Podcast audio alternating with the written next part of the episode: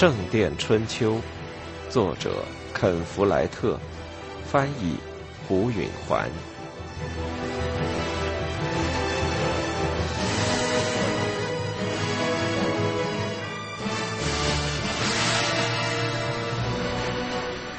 主显节后的那天，威廉出发去伯爵城堡。几个月来，他第一次不那么垂头丧气。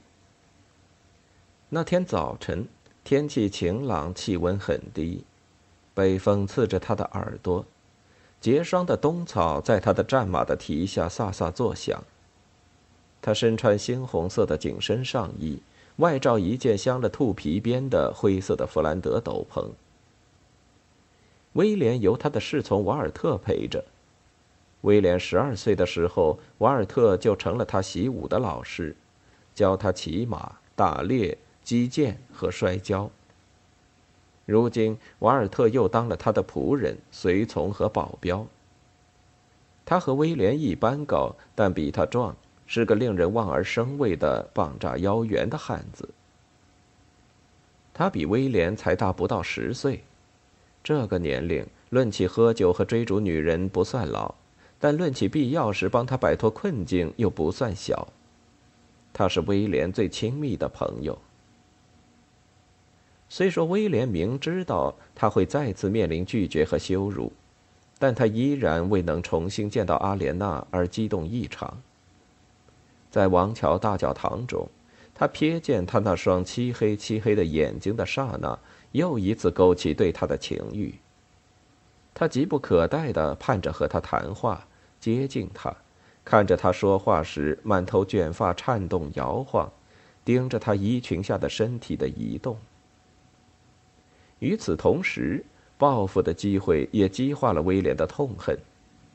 他一想到如今他可以洗刷掉他和他家所受的羞辱，他就激动的紧张起来。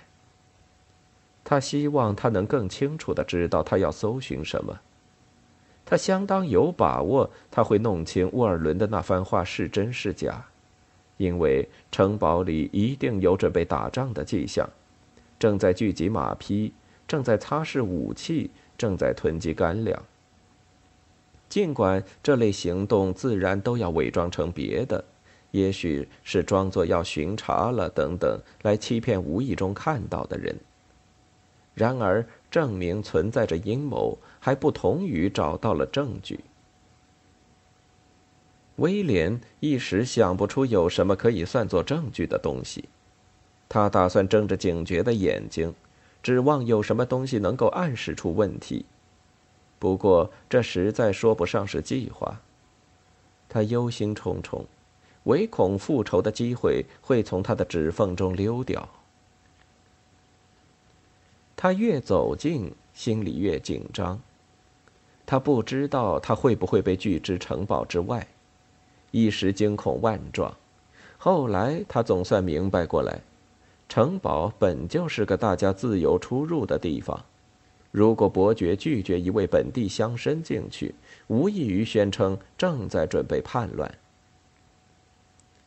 巴塞罗缪伯爵住在离夏陵镇几英里的地方，夏陵本身的城堡由郡守驻守，因此伯爵在镇外另有自己的城堡。城堡周围崛起的小村落就叫做伯爵城堡。威廉以前到过那儿，但如今他却是用一个进攻者的眼光来看待它。城墙外有一条八字形的又宽又深的壕沟，上圈小，下圈大。挖壕时掘出的土堆在这八字两个圆圈的内侧形成土墙。八字形的底部有一座桥架在壕上，连着土墙上的一个缺口，进去就是八字的下圈，这是唯一的进口。八字的上圈没有路通到外面，要想进去，只有通过分开上下两圈的壕沟的交叉处，那儿还有一座桥，是穿过下圈进入上圈的唯一进口，上圈便是内宅院。威廉和瓦尔特策马小跑，穿过环绕城堡的田野时，他们看到人们熙来攘往。两名士兵骑着快马从城堡中出来，穿过那座桥，然后分头向两个方向驰去。一组四名骑兵在威廉和瓦尔特进城时，赶在他们前面过了桥。威廉注意到，桥的最后一部分可以拉起，一直拉进构成城堡进口的巨大石头门楼里去。沿着土城墙一周，每隔一段距离就有一座石头碉楼，因此围绕城墙的每一块地方都可以被守城者的弓箭手射到。要想通过前沿进攻来夺取城堡，需要旷日持久的流血的代价，而汉姆雷家不可能纠集到有把握成功的足够人马。威廉阴郁的得出了结论。今天嘛。当然了，城堡为生意开放着。威廉向城楼里的哨兵通报了姓名，没有再啰嗦，就被获准进城。在八字的下圈里，有土城墙与外界隔开的，是常有的一排排家用房、马厩、厨房、作坊、监禁用的塔楼和一座祈祷教堂。空气中有一种激动感。侍从、护从。用仆和婢妇都匆忙地走路和高声谈话，互相打着招呼，开着玩笑。对一个不生疑的头脑来说，这种激动和人来人往可能只被看作对主人刚刚返回的正常反应，但对威廉来说，可就大有文章了。他把瓦尔特留在马厩看着马，自己穿过院子。走到尽头，正对着门楼的另一座桥，准备越过壕沟进入上圈。他刚过桥，就被另一座门楼里的一个卫兵拦住了。这次问到：“他有什么公干？”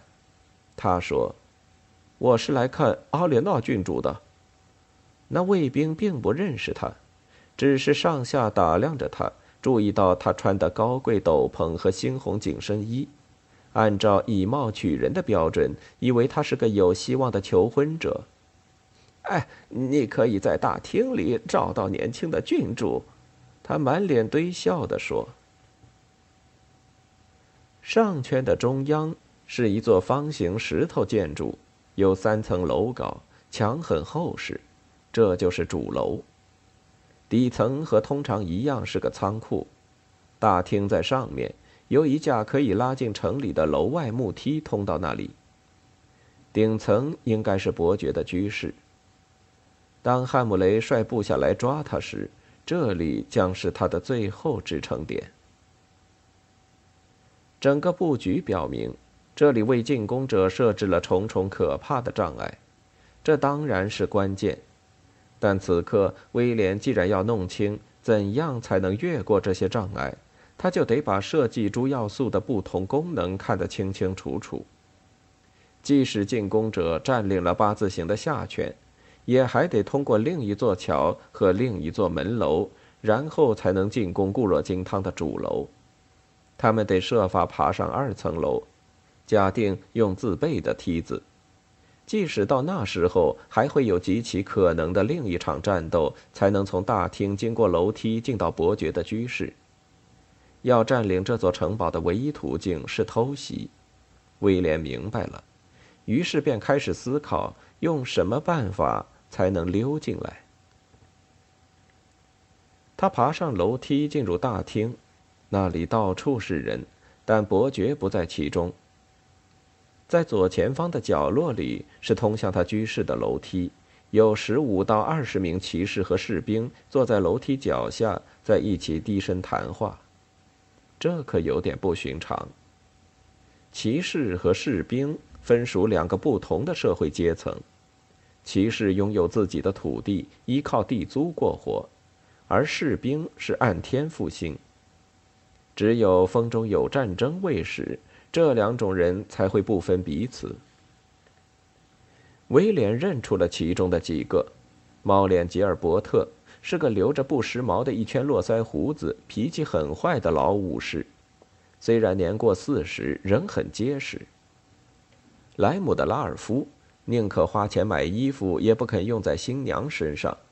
他今天穿的是带红丝衬里的蓝斗篷。来自吉洛姆的杰克虽然不比威廉年长多少，却已经是骑士了。还有几个威廉只是面熟。他向那伙人的方向点了下头，但他们都没太注意他。他虽出名，但年纪太轻，算不上什么人物。他转过脸来，看了一周大厅的另一头，立即发现了阿莲娜。她今天看上去很不一样。昨天他为了上大教堂打扮了一番，穿了丝绸、精纺羊毛和亚麻布的衣服，戴着首饰、缎带，蹬着尖皮靴。今天他穿的是农妇或孩子的那种束腰短外衣，光着一双脚。他坐在一条长凳上。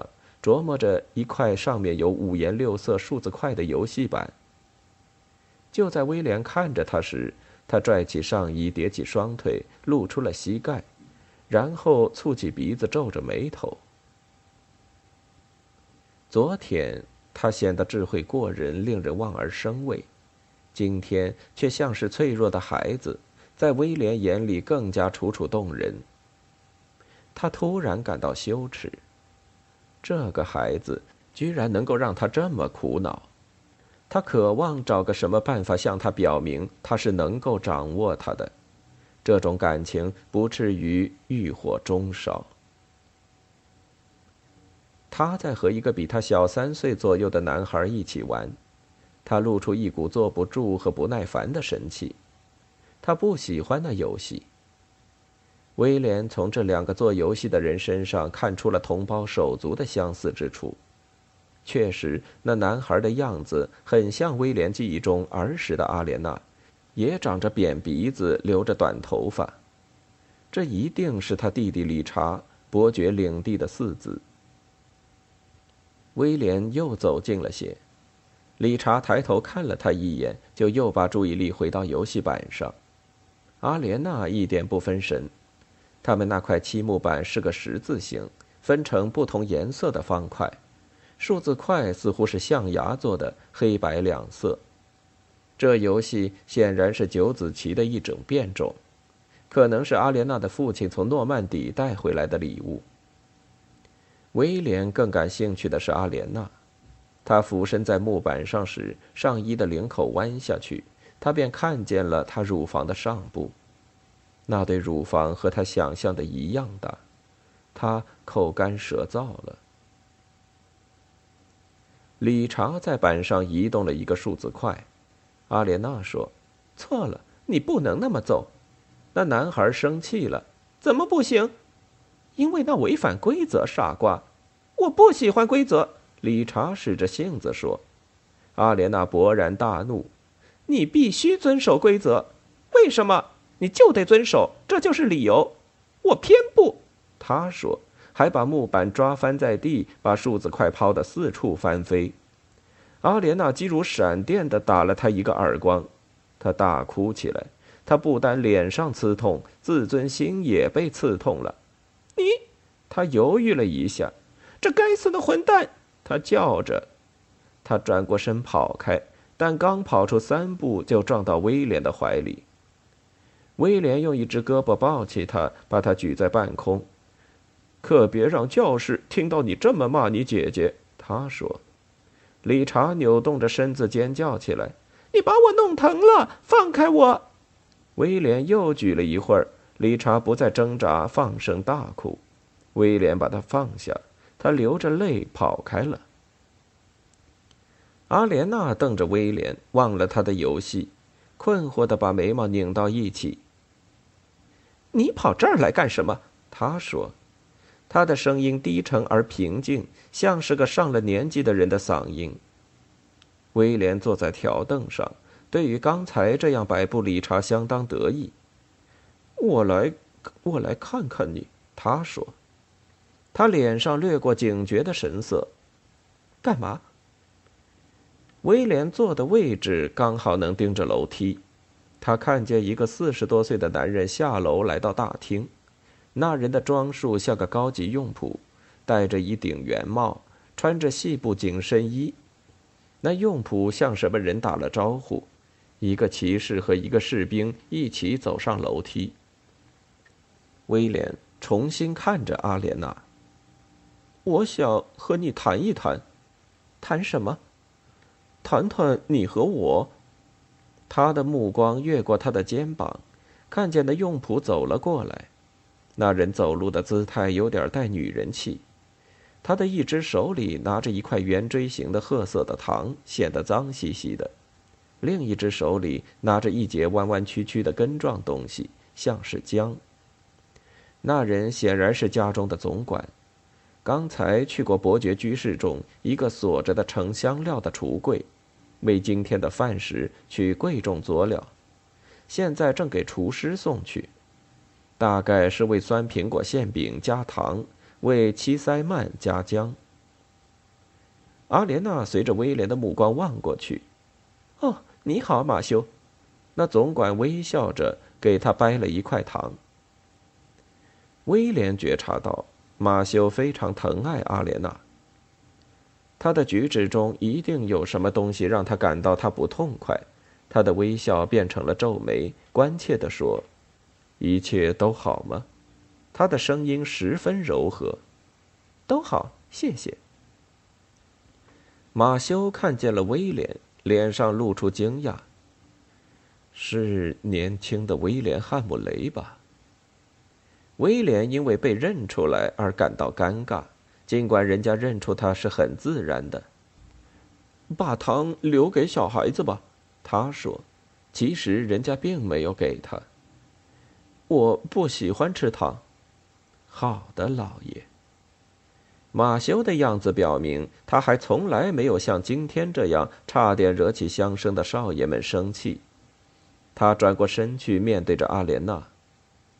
你父亲带回来一些漂亮的软缎，待会儿我拿给你看。谢谢，他说。马修走开了。威廉说：“娘娘腔的傻瓜。”阿莲娜说：“你干嘛对他这么粗暴？”我不允许仆人叫我年轻的威廉。这么说可不是向女士求婚的良好开端。威廉心中一沉。意识到他第一步就没迈好，他应该迷人才对。他满脸堆笑的说：“如果你是我的妻子，我的仆人会叫你夫人的。”你来这儿是谈婚事的吗？他说。威廉从他的腔调里听出了不信任的味道。你不了解我，威廉用申辩的语气说。他痛苦的意识到，他无法左右这场谈话。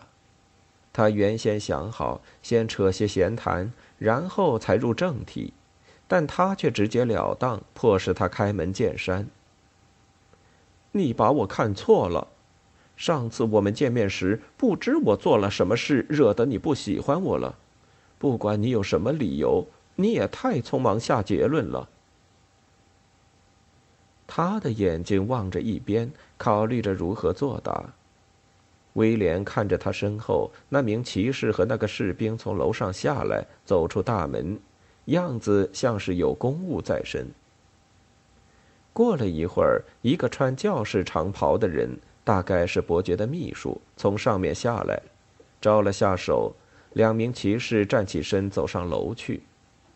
那个披红衬里斗篷的莱姆的拉尔夫和一个年龄大些的秃头顶。显然，等在大厅的人要三三两两的到伯爵的房间去见他。可是，为什么呢？经过这么长时间以后，阿莲娜说话了。她在压抑某种感情，可能是气愤，但威廉隐隐的感到是嘲笑。经过这么多的麻烦、气恼和谣言之后。就在总算已经风平浪静的现在，你来告诉我我误会了。他这么一讲，看来确实有点难以置信。威廉也明白，其实还没有风平浪静，人们还在议论的，我母亲还是怒不可遏，我父亲在人前还是抬不起头来。对于你们来说，这一切都关乎到家族荣誉，是吧？他的口气里有一种危险的味道，但威廉却忽略了。他刚刚弄明白伯爵正在和这些骑士和士兵忙着干什么，他在往外派人送信。家族荣誉，他心不在焉地说：“哦，是的，我知道我该想到荣誉，想到家族的联盟及其他一切。”阿莲娜说：“但并不是说这些都有了就要结婚了。”他似乎在斟酌着。过了一会儿，才做出决定。也许我该和你说说我母亲，她恨我父亲。我父亲人不坏，实际上很了不起，我爱他，但他严肃严格的可怕，而且他从来也不了解母亲。他是个快乐开心的人，喜爱放声大笑，喜欢讲故事和音乐，可父亲把他弄得很痛苦。威廉模模糊糊的觉察到。阿莲娜的眼里有泪水，但他一心只想着送信的事，所以他才死了，因为他不准他高兴。我知道的，而且他也晓得的，你明白了吧？因此，他保证他绝不让我嫁给我不喜欢的人。你现在了解了吧？那些送出去的信都是命令，威廉心里想。给巴塞罗缪的朋友和同盟们的命令，警告他们要做好战斗的准备，而信使们就是证据。他意识到阿莲娜在瞪着他。嫁给你不喜欢的人，他重复着他最后几个字说：“难道说你喜欢我？”他眼中闪过怒意。你刚才就没听他说，你心里就知道你自己。哪怕一会儿也不肯想想别人的感情。上次你来这儿，你做了什么啊？你一劲儿的说呀说呀，讲的全是你自己，连一句话也没问我。他的声音已经提高到喊叫的程度了。他停下来时，威廉注意到房间另一头的人都静静的在听。他感到很久。别别这么大声，他对他说。他不管不顾。你想知道我为什么不喜欢你吗？好吧，听我告诉你，我不喜欢你是因为你没教养；我不喜欢你是因为你简直大字不识；我不喜欢你是因为你只对你的狗、你的马还有你自己感兴趣。猫脸吉尔伯特和来自杰洛姆的杰克这是笑出了声，威廉觉得自己脸都红了。这些人算什么货色？他们不过是骑士，居然敢笑话他破西汉姆雷爵士的公子。他站起身，好吧，好吧，他急忙说，想制止阿莲娜，但毫无效果。我不喜欢你，是因为你自私、笨拙、愚蠢。他叫道。这时，所有的骑士都大笑起来。我不喜欢你，我看不起你，我恨你，讨厌你。就是因为这个，我不愿嫁你。骑士们欢呼鼓掌，威廉心里畏缩了。他们的笑声使他感到自己渺小、软弱和无奈，像个小男孩似的。他小时候就整天都被人吓唬。他转过身，背对着阿莲娜，使劲儿控制自己的表情，隐藏自己的心情。他迈着大步，尽快穿过房间，只是没有跑而已。这时，骑士的笑声更大了。他终于走到门口，拽开门，磕磕绊绊的到了外面。他把大门在身后甩上，快步跑下楼梯，内心的耻辱憋得他喘不过气。他一路穿过泥泞的院子，走到门口，渐远渐低的嘲笑声一直。在他耳畔响着。